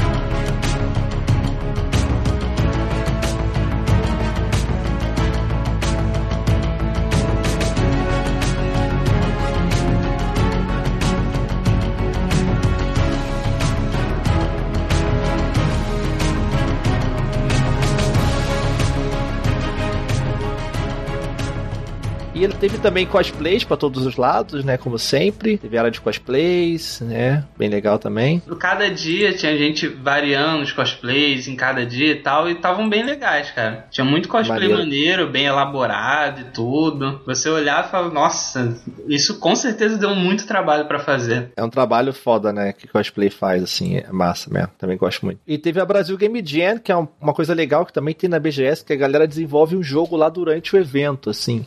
Eles ficam aqueles dias lá do evento, se fecham, juntam uma ideia e começam a desenvolver um joguinho, né? Perto da sala de imprensa, então muita gente não viu e tal. Antes de fechar, vamos falar sobre os campeonatos, né? Que é o que interessa ali. Começando na sexta-feira, dia 7 de- do 4, teve. Começou já com o Overwatch. Foi a disputa entre, se eu me lembro bem, a Brasil Game House e a Keeping Gaming. No início, por ser uma sexta-feira e tudo, eu acredito que muita gente queria assistir o Overwatch. O problema é que foi na sexta-feira, muita gente trabalhando. O pessoal foi chegando depois, entendeu? Durante a partida rolando, o pessoal foi chegando. Então isso meio que no início foi meio frio o campeonato e tal. Via que não tinha muita gente. E depois que, tipo, já tava na segunda partida assim, começou a encher mais e tal. Quando foi umas 5, 5 e meia assim, encheu todas as vagas ali. As cadeiras e tal, e tinha algumas pessoas em pé. No sábado teve Gang Beast, cara. Podia trocar. Overwatch Gang Beast. Qual que o povo quer ver Porra, mais? eu nem sabia que tinha campeonato de Gang Beast, cara. Esse evento tava rolando a final do, do CBLOL, né? É, A grande é. final aí. Era no sábado. No sábado foi a grande final, né? Mas o Overwatch acabou que no final venceu o time da Da Brasil Gaming House. 3x1, Sim. né, no final. Foi bem disputado e tudo. Tinha horas que eu achava que a equipe game ia ganhar. Foi bem disputado lá, foi muito maneiro o jogo e tal. As duas, eu posso dizer que as duas estão no mesmo nível. Foi questão de. O que deu uma diferença ali foi questão de experiência, que a Brasil Game House ainda tem um pouco mais do que a equipe gaming que chegou agora. Mas se eu não me engano, as duas, para chegar na final, passaram invictas em todas as outras partidas. Foi muito maneiro, cara. Às vezes você É, não dá isso nada e tudo para como seria o campeonato, mas você estando lá, aquela emoção, as jogadas, nossa. Contagia, contagia, galera. Contagia muito, tomada de ponto, conte- contestar, nossa, sensacional. Você vê como a questão do competitivo flui de uma forma diferente como quando você joga um modo casual, entendeu? Não tá dando certo, vamos trocar, vamos mudar outra estratégia, vamos pegar de tal jeito, e, tudo muda. Um herói que muda, muda tudo ali. Nossa, muito bom. E você tá lá faz a diferença, também sentir o clima, né? Tá participando da, da, Sim, da sim. energia do lugar ali, é maneiro. Não, eu tô querendo começar o competitivo e tudo. Aprendi muita coisa ali que eu vou levar pro competitivo quando eu começar a jogar. E vai embora, Legal, aí. só melhorando. É totalmente diferente quando você tá presencialmente no, no evento e vendo uma final assim. Aí tu tem a noção da pressão que o cara sente, que a gente falou lá atrás, né? É igual estádio de futebol, amigo. Quando a torcida começa a vibrar lá. Sim, sim, várias vezes você via que o pessoal começava a vibrar e o ritmo da, da partida mudava e tudo,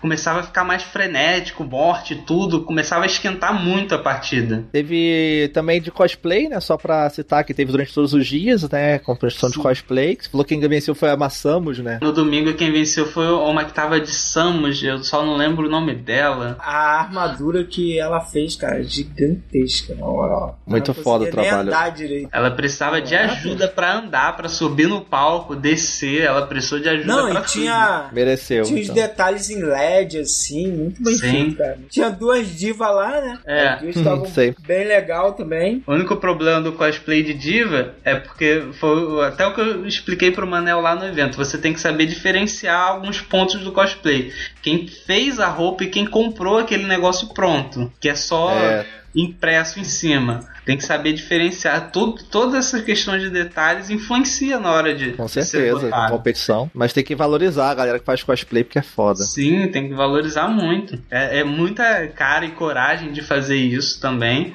Eu acho que eu, eu teria até coragem de fazer, mas não tanta. É, é um pouco complicado isso. Então, e depois teve uma show match ali, não foi o campeonato em si de Hearthstone, que aí é a coisa que eu gosto. Hearthstone me toma vida praticamente, eu sempre jogo Hearthstone. Te toma vida e sua carteira, né? É, não, até que agora eu parei, agora eu tô, tô só tentando com o dinheirinho do jogo mesmo. Teve lá um desafio de equipes cariocas contra a equipe paulista, uma, pra poder mostrar também a nova expansão que saiu, né? Jornada um Goro. Parece que o time Bolacha ganhou do time Biscoito, infelizmente. e no sábado, a gente já falou, teve Gang Beasts, que tipo, porra, é, o jogo é engraçadinho, mas pra competitivo, enfim, tá aí, né? Nem foi questão de competitivo, foi mais uma partida casual ali entre o pessoal de youtuber e tal, pessoal mais famoso ali. Só isso mesmo, não foi uma questão competitiva. Tava Gaveta, Matheus Castro, Totoro, tava essa galera lá. E depois teve Dota 2, aí sim, né? Dota 2 teve lá no sábado, pra fechar também essa parte de campeonato. Aí foi maneiro. Aí acabou que na final venceu a SG Esportes, que venceu da Midas 3 a 0 na final. Parabéns aí pra SG, então. Deu uma lavada, né? 3x0 é lavada. Tava legal lá, o público, a galera acompanhou lá de boa, Felipe. Sim, no, no sábado sábado já encheu um pouco mais tudo, que sábado, aquele final de semana, é tranquilo. Aí o Dota 2 já, quando começou, foi certinho no horário e tudo, e já tava lotado lá e tudo. Tava até legal, mas como eu não acompanho muito, eu só observei tudo, mas nem consegui acompanhar tudo, porque eu tava mais pela área indie, jogando e conversando com, com os desenvolvedores lá. Mas o clima tava bem legal, teve horas que eu parava de jogar para prestar atenção no que tava rolando no, no campeonato. No último dia, no domingo, que vocês estavam lá os dois, teve CSGO, que a galera adora CS. O Brasil é foda no CS, CS né? é, Já o, venceu é o Mundial. primeiro esporte aí que teve o CS. Desde as É, épocas rapaz. do Lan House aí, do 1.6. Antes né? da internet já tinha CS. né? E como é que foi? Quem venceu lá? Como é que foi a final? IDM contra Cade Star. A gente nem acompanhou tanto porque eu tava ajudando até o Manel e tudo. Eu não é muita vi- coisa pra ver, né? Então. Acaba sendo muita coisa. Se eu não me engano, quem ganhou foi a Cade. Tô vendo aqui que foi assim, a IDM ela virou a decisão vencendo as duas partidas seguintes, mas aí próximo de, do fi- do final assim, a Kid virou e fez uma virada épica de 16 a 14. E cara, quem jogava CS na House joga o CS:GO, que é o Global Offensive, que é muito bom, cara, é muito é basicamente o antigo jogo, só que com mais bonito, com coisas novas, atualizadas, que é muito divertido, é bem com competitivo aquele, assim. aquele balanceamento que a gente falou, o CS tinha uns headshot, meu irmão, que aquele headshot era bugado, velho. Na moral. Muito bugado, diga-se de passagem. Parada, a parada de correr, pular, baixar e dar um tiro e dar um headshot. Como é que pode isso? Isso é surreal, meu irmão. Tomei muito headshot assim. Isso aí, galera. Então acabou a BGC, os campeonatos. Final, qual o saldo final do evento que vocês podem falar aí? Um bom evento, tomara que eles mantenham, né? Não sei como é que foi o feedback deles e tal. Tomara que ano que vem tenha de novo. Tomara que se inspire a eles trazerem uma BGS que de repente volta ao Rio. É, quem sabe a BGS Rio aí, ó. A Comic Con tá aí, aí no Comic Con Tour. Pode ter uma BGS Tour aí. BGS tem que voltar pro lugar dela de direito, que é aqui no Rio, né? Não é São Paulo. Até pra um, um recomeço no Rio, né? Recomeçar a BGC e tudo. Eu achei bom o evento. A questão logística de algumas coisas que pode ser melhoradas e tudo. Em, em saldo seria positivo. Um bom evento, sim, e espero que continue, né? E não, não seja esse e pare. Que se mantenha todo ano tendo a BGC, ou talvez até, quem sabe, duas vezes no ano. Uma início do ano e uma antes da BGS e tudo. Né? Vamos esperar pra ver. Acho que é isso, então fica aí pro ano que vem a próxima Brasil Game Cup e agora em outubro a Brasil Game Show lá em São Paulo, a gente vai estar presente também, a gente vai estar falando aqui com certeza sobre tudo. Será que eu consigo ir pra BGS? Pô, vocês têm que ir, o Felipe já foi, tem que ir de novo, né? Cadê o patrocinador? Cadê meu patrocinador? Cadê? Também tô querendo. Ó, eu, também, eu também tô querendo. Meu, o único patrocínio tá sendo meu próprio bolso, cara. Já, já até aproveitei o meu 13 terceiro passado pra conseguir comprar a entrada premium logo. Investe mesmo. Nos vemos na BGS, é, se Deus quiser, vamos estar lá, todo o time da Meia Lua, toda a delícia junto. Quem sabe o Manel e o Felipe lá com a gente. Eu vou estar, com certeza, pô. Quem sabe aí no role eu consiga a imprensa e sobre um prêmio aí. E queremos ver também vocês lá na BGS, claro. E também digam aí que se vocês foram no evento, se vocês costumam em eventos de jogos e com a experiência de vocês. Falem sobre esportes, que vocês acompanham, como que funciona, o que que vocês curtem assistir e tal. Falem aí nos comentários também as impressões de vocês, se você tá aberto a experimentar, o que você acha do futuro dessa experiência do esporte aqui no Brasil. E valeu, obrigado a vocês e tchau, um abraço.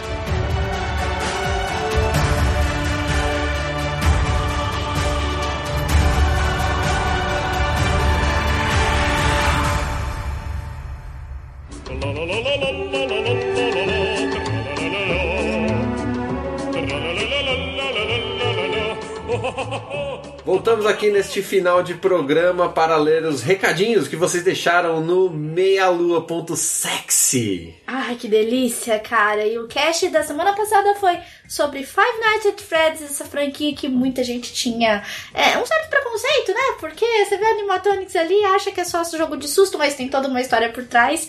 E nós queríamos desmistificar isso pro pessoal.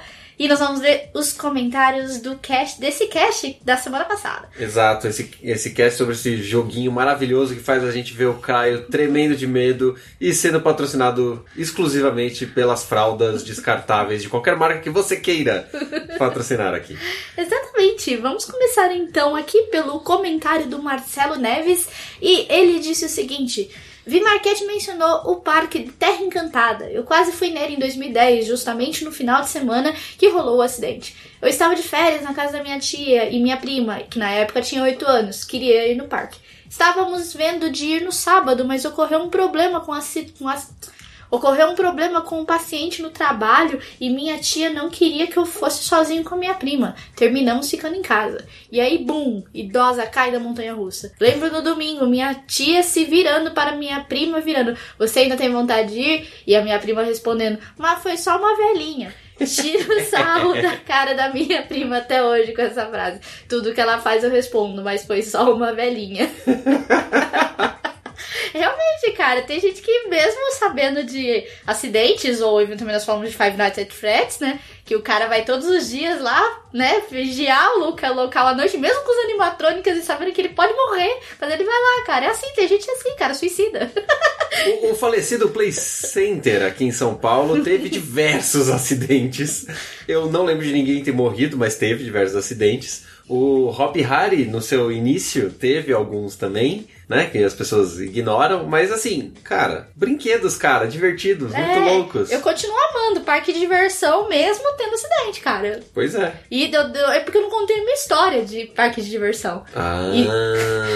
Teve um brinquedo que eu fui no Play Center, isso já faz, tipo, acho que já fazem. Foi em 2003, isso já faz muito tempo. Ah, eu tinha subido num dos brinquedos, aquele que ele tem uma ponta assim, que fica todo mundo em roda e ele vai virando assim, sabe? Ele tem uma haste, ele vai virando. No, sempre no Play Center era conhecido como Kamikaze, se eu não me engano. Isso. É e bem o, legal. o cara não fechou a minha. Ah, que legal. E aí na hora eu vi que tava solto e eu já tava lá em cima. Só que é, ainda bem que eu peguei, eu, eu peguei Você dele- agarrou com toda a agar- sua força. Não, eu agarrei, empurrei e puxei de volta. Ah, você poder conseguiu travar ele. Isso aí, cara. é, a gente gosta de viver perigosamente. É, pois é. O próximo comentário que eu vou ler aqui é do Esperando uma call de emprego. Eu não sei se ele tem um nome, Ivan. Ele tem um nome? Tem, é o Marinaldo Barbosa, ele Ah, ele mudou? Então tá bom. Maldito. Quando eu tô me acostumando, ele troca. Ah, The Warning Spoilers Back. É, eu, eu, tentei dessa vez, porque por mais que eles anunciaram que é, os spoilers estariam desde o começo, ainda assim eu achei que o começo era interessante para as pessoas ouvirem antes de realmente rolarem Sim. Spoilers pra valer. Sim. E espero que vocês tenham concordado comigo. Vou levar essa frase para a minha vida. Foi mudado por motivo de foda-se. Foi uma das frases da Vivi Marquette no, no cast. Ah, é sensacional. Foda-se é sempre uma, uma boa justificativa. Né? Né? Esse Five Nights tem muita história, mas está fora da minha lista. Se for pra ter jump scare e suspense, eu saio pra rua. Concordo. Concordo, cara. Tem gente muito pior que animatrônico por aí, viu? Com certeza. Muita história e muita teoria. Caramba, não sei quem viajou mais, se o autor dos jogos ou os caras que precisam dar sentido ao jogo. Eu acho que os caras que tentam dar sentido ao jogo. Dos comentários, é, concordo com o cara. Vai ser maravilhoso jogar os filmes. Vai ser maravilhoso jogar os filmes sendo algum personagem dos filmes. Ah, Porque tá. Na de parte VR. de VR. É. Tá bom. Desculpa, não tava entendendo. É, Zelda não foi uma pausa na putaria. Foi uma pequena esperança de quebra de friendzone da Zelda com Link. E tem travesti, o que entra no tema. Eu não entendi o que ele falou, mas eu li. Que você entendeu? Você me explica. Ah, o seguinte, é porque no ca- eu falei no cast passado que quando Zelda foi lançado, o acesso a Xvideos e, e companhia limitada de sites pornô caiu. Ah, quando Zelda novo foi lançado. Sim, sim. Eu Verdade. falei brincando, né? Eu joguei a frase e falei brincando. É verdade, é verdade. Muito bem, muito obrigado, senhor Marinaldo, que trocou de nome de novo. E vamos ao próximo comentário aqui, inclusive que é do Darley Santos. E ele disse o seguinte: Vi o filho de uma colega minha de serviço jogando entusiasmado esse jogo e confesso que tive que fingir para o guri que também achava legal, pois na verdade achava ridiculamente pretencioso o jogo ser supostamente terror, além de achar os tais mecatrônicos muito bobinhos. Realmente não sabia que tinha todas essas teorias por trás do jogo. De repente o game ficou um pouco mais interessante. Exato, quando o Scott lançou o game. ah, é, ele lançou com base na história dos assassinatos que teve lá em Aurora, entendeu? Então ele se tornou interessante exatamente pelo fato da morte das crianças, você ter um, uma história de assassinato por trás, é, recortes de jornal nas paredes e todo o desenrolar dos, dos games na sua sequência, eles forem revelando quem era o verdadeiro assassino, e aí tem hora que ele desvia um pouco o foco pra ver se você continua observando os pequenos detalhes, e o Scott, ele é mestre nisso. Ele, Então tá bom. ele gosta muito de trabalhar isso e a gente não sabe o que esperar dele. E isso torna o jogo interessante. Não é a mecânica, não são os animatrônicos, mas é toda a história que tá por trás do game. O que me parece é que ele aprendeu isso. Que ele fez o primeiro jogo e o primeiro jogo é basicamente jump scares e, obviamente, uma outra referência que ele quis colocar da onde ele tirou a ideia. Uhum. Mas eu acho que ele não tinha, naquele momento, a ideia de fazer um treco gigante com Não. várias referências. E aí a história e as teorias foram se construindo com o passar dos jogos. Tanto é que o próprio The Game Theorist se envolveu com isso. Isso foi muito legal. E a própria fanbase construiu a história. E isso tornou o jogo grande. Sim, isso acontece com muitos jogos, é, principalmente indie, né, que ganham continuação. É, e alguns jogos grandes, né? Eles vão adaptando e melhorando aquilo que está sendo feito. Por exemplo, Mass Effect, que a gente fez um, um cast recente. É, o que acontece no primeiro jogo, o estilo de jogo, como que ele é, é um jeito. Quando você chega no Mass Effect 3, ele é outro jogo Sim. né? É, talvez o Mass Effect 1 tivesse funcionado melhor se ele fosse igual ao 3. É. Talvez ele não chegasse no 3 se o 2 fosse igual ao 1. Não dá pra saber. Então o cara precisa aprender com aquilo que a galera tá falando e vai adaptando. Ele aprendeu que a galera tava procurando teorias. Então ele enfiou teorias. Exato, e ele usou basicamente cinco recortes de jornal no primeiro jogo pra poder construir toda uma história, né? E virou uma franquia gigante que quando lança a galera vai atrás alucinadamente já pra pegar detalhes, informações. Isso eu acho muito legal pra uma franquia dessa. Por mais que o jogo não tenha, olha, gráficos e tal, mas a história é foda, cara. A história é demais. Muito obrigado, Darleis, pelo seu comentário. Valeu. Temos um comentário do Nego Café, que ele fala: No começo, Nego não dava muita bola pra esse jogo, mas depois de ouvir esse cast, preparei minha xícara de café para passar a noite vigiando esses animatrônicos. Bom cast. Vai precisar de muito café, cara. São seis horas acordado, depois você já ficou acordado o dia inteiro, hein? Cuidado. Exato. Eu recomendo o pessoal aí que quiser se aprofundar mais, procurem os vídeos do Game The Game Theorist. E se não sabe inglês porventura, tem um canal que chama Waystation. E ele tem todos os, os dados da franquia, eh, os detalhes da história bem aprofundados nos vídeos dele também. E um comentário curtinho que chegou de última hora aqui para a nossa gravação. Tan, tan, tan, tan, tan, tan, tan, Plantão dos e-mails. O Alexandro Carvalho colocou que o filho dele, Pedro, apresentou o game para ele na CCXP 2015 e ele colocou uma foto deles na CCXP. colocou a foto do Fred, né? É, o Alex com um capacete de espartano e o filho dele, o Pedro, com a cabeça do Fred. Do Five Nights at Freddy's 4, por sinal, que ele usa esse Ele uma cartolinha. Porque afinal de contas, CCXP é um evento de alto garbo e elegância, ele precisava estar elegante. Eu usei um capacete desse na Brasil Game Show ano passado. Tinha um stand lá que tava esse, eu usei também. Esse capacete. Ficou maior que eu, mas tudo bem, ok. e por enquanto acho que saiu só isso de meio, né, Renato? Foram todos esses os comentários que temos aqui no post. Quem comentou no Deviante terá seu e-mail lido na próxima semana no República. Delícia, cara. Então, se você está ouvindo a nós pelo Deviante, tenha um pouquinho de paciência que logo, logo vocês terão seus comentários lidos deliciosamente no República. Exato, e o Tarek vai ignorar completamente porque é um videogame e ele não jogou. gente, fiquem de olho nas nossas redes sociais. Entre no nosso grupo de lives, nosso grupo lá que a gente anuncia as nossas lives toda semana. Não se esqueça de nos seguir no Instagram, Twitter, todas as redes sociais. E se você, por acaso, mora numa caverna e não tem nenhuma rede social, você pode entrar em contato com a gente diretamente pelo e-mail contato arroba meialuapafrentesoco.com. Exato. E para a gente encerrar aqui, eu vou ressuscitar a perguntinha aleatória do dia. Nossa, gente. Vanessa, Ai, meu Deus, fala. Socorro. qual foi o Z-Move que você fez comemorando o final do campeonato Pokémon no fim de semana? Caraca, eu, fi- eu fiz o Z-Move Dragão, é The Vacant Drake.